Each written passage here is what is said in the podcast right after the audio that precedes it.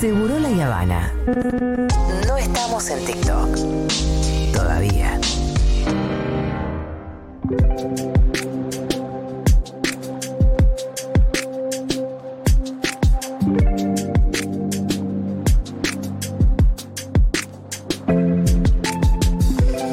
El nombre de Elías Garay se suma al de Santiago Maldonado, se suma al de Rafael Nahuel.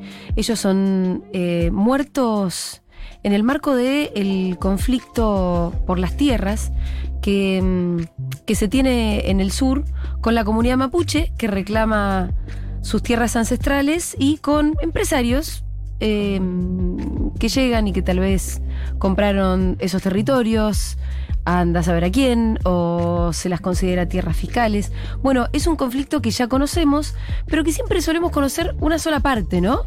Como lo que te cuentan los medios hegemónicos, donde los mapuches son como unos terroristas peligrosísimos. La RAM. La RAM y, y otras cosas, pero los muertos siempre los ponen ellos. Eh, en el caso de Santiago Maldonado hubo mucho, mucho ruido, nos acordaremos todos, la famosa pregunta de dónde está Santiago Maldonado nos atravesó durante más de un año. Sí, Pero la y chocando con la demonización del pueblo mapuche también. Totalmente, pero además Santiago era blanco. Y esto es algo que también dice el pueblo mapuche. No se preocuparon tanto por Rafa Nahuel. Y mucho menos por Elías Garay, que Elías ya lleva, bueno, eh, hace creo que cinco o seis meses fue asesinado y mm, se habla muy poco del tema. Nosotros creo que en octubre habíamos hecho una nota con Soraya Maicoño. Ella es una mujer mapuche que acompaña los procesos de recuperación territorial y ahora estamos en comunicación nuevamente con ella como para que nos ponga un poco al día. Soraya, ¿cómo estás? Julia Mengolini te saluda. Mari Mari, Julia, Rumé Mañón, Fucha Cuifi, tanto tiempo, muchas gracias. Tanto tiempo, Soraya. Eh, bueno, estaba recién tratando de resumir un poquito el caso de Elías Garay, pero me gustaría que vos nos lo, no- nos lo vuelvas a resumir. Esto es una... se encuentra... eh, él fue asesinado en el territorio de Cuesta del Ternero, ¿no es cierto?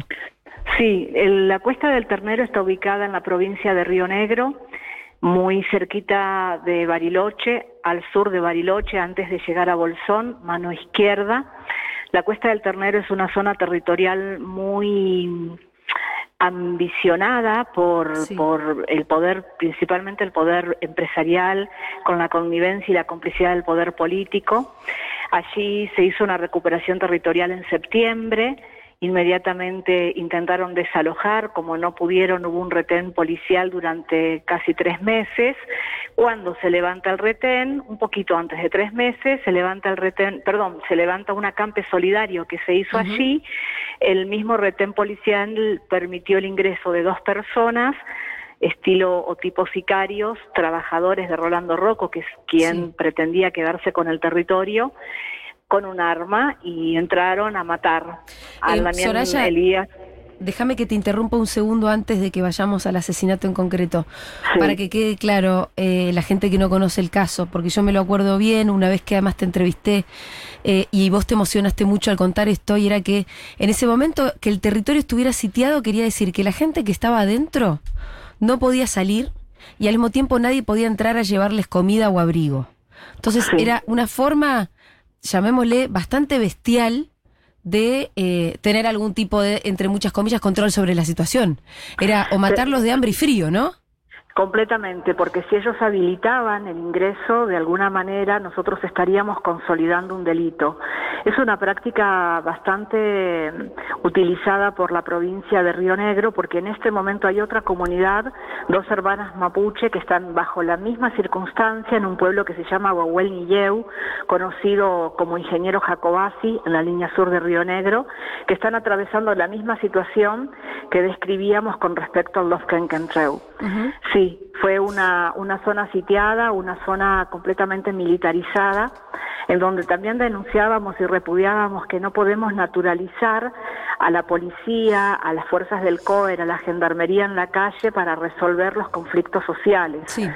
Eh, eso fue lo que estaba sucediendo. Pero además, Final- Soraya, digo, es importante entender que este era un lugar que estaba sitiado, donde no podía entrar ni salir nadie, porque casualmente entran dos tipos.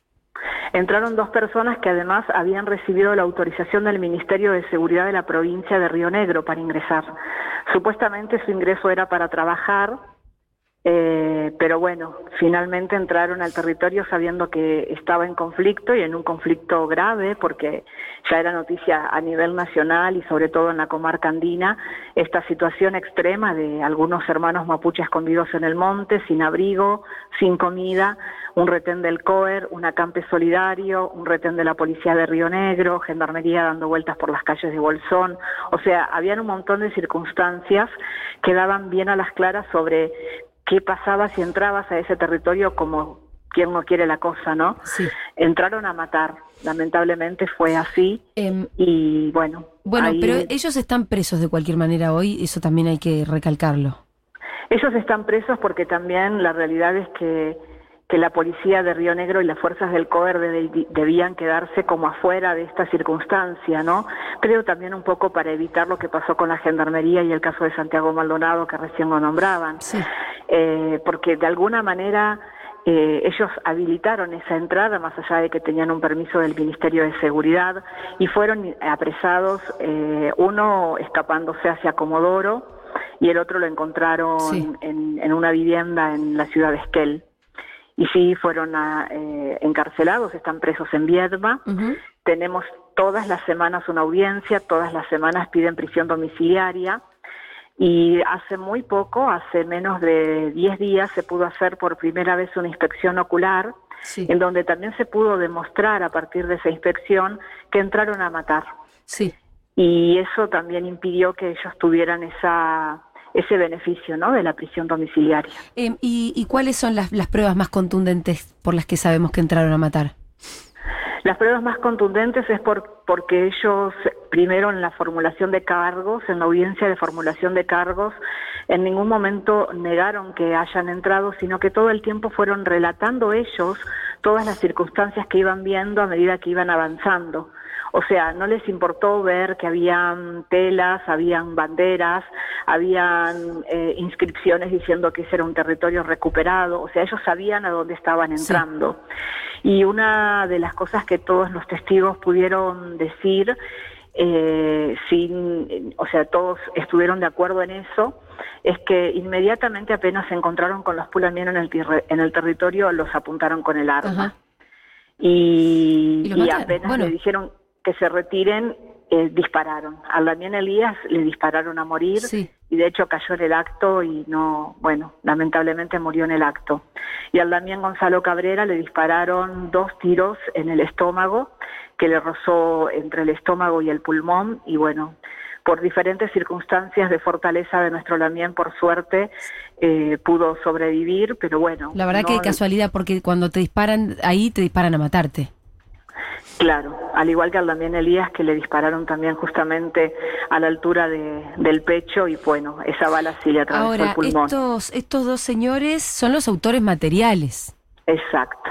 Ahí Hay donde un- está el punto, hay- ¿no? Porque están presos y están bien presos, pero uno se pregunta quién los, quién los mandó. Este es un conflicto que sabemos es mucho más grande que estos dos este, supuestos cazadores. Entiendo que ellos O hablaban de que estaban, son sicarios, ¿no? Pero que hablaban de que estaban cazando y estaban perdidos. Claro, sí, por supuesto, pero no solamente hay un autor intelectual que está, que tiene nombre y apellido, que en este caso es Rolando Rocco, Sí. que después casualmente pudieron revisar el expediente administrativo de las tierras y se dieron cuenta a, a través de la oficina de tierras que no tenía ningún papel en regla y por lo mismo terminaron cediendo el territorio a Lofken Cantreu.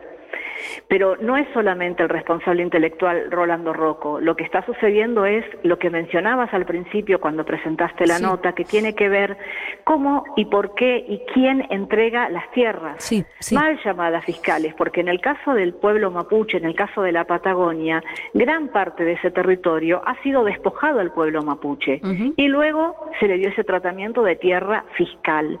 Y esa tierra fiscal no queda en manos de gente común y corriente, argentina en todo caso, queda en manos de poderosos y de empresarios extranjeros que casualmente también se están quedando con lugares muy estratégicos de nuestra tierra Sí. de nuestros de nuestra de nuestro territorio que son por ejemplo las nacientes de las aguas Entonces, eh, la situación es mucho más grave, a pesar de que por supuesto es grave y tristísimo y dramático lo que se vivió en Kenkentreu, lo que sigue padeciendo la compañera de Elías, la mamá de Elías, la mamá de Gonzalo, nosotros mismos, o sea, yo entrar a las 12 de la noche, recién esa hora me dejaron entrar al territorio para para poder acompañar a mis Pulamien y ver el cuerpo de nuestro Lamien Elías tirado en el suelo.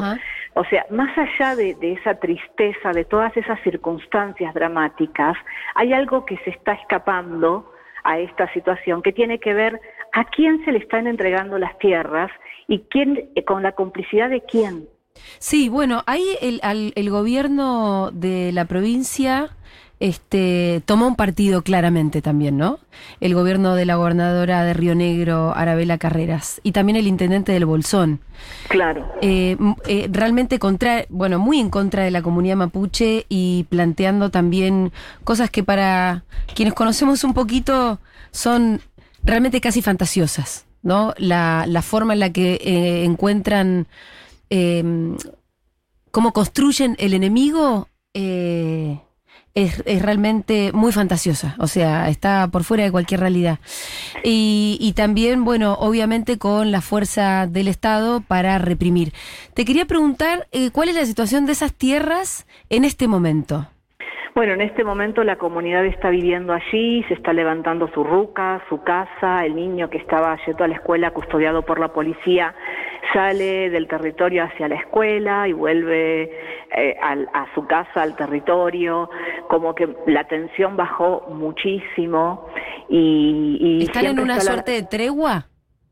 Hubo como una especie de acuerdo por seis meses. Ajá porque la realidad es que había que bajar la tensión porque cada vez se estaba poniendo muy álgido en todos los sentidos a, nivel de manifestaciones de repudio en las rutas, en la, con tomas de edificios, o sea, la situación del asesinato de Elías que además es un joven que también es de la provincia de Río Negro, pero de otro pueblo, generó un movimiento mapuche eh, de, mucho enojo. Sí. Entonces hubo un momento que tuvieron que tomar la, eh, la, decisión de bajar la tensión y se llegó a este tipo de acuerdo que fue solo por seis meses.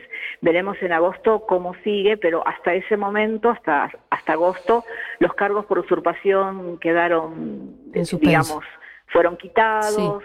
El único que hostiga, que da vueltas, que anda todo el tiempo yendo y viniendo es Rolando Rocco. Ajá. Que es el que, eh, Rolando Rocco es quien dice ser dueño de esas tierras, pero muy flojo de papeles. Muy flojito de papeles, así fue como terminaron. ¿Qué es lo que tiene él para decir que es el dueño?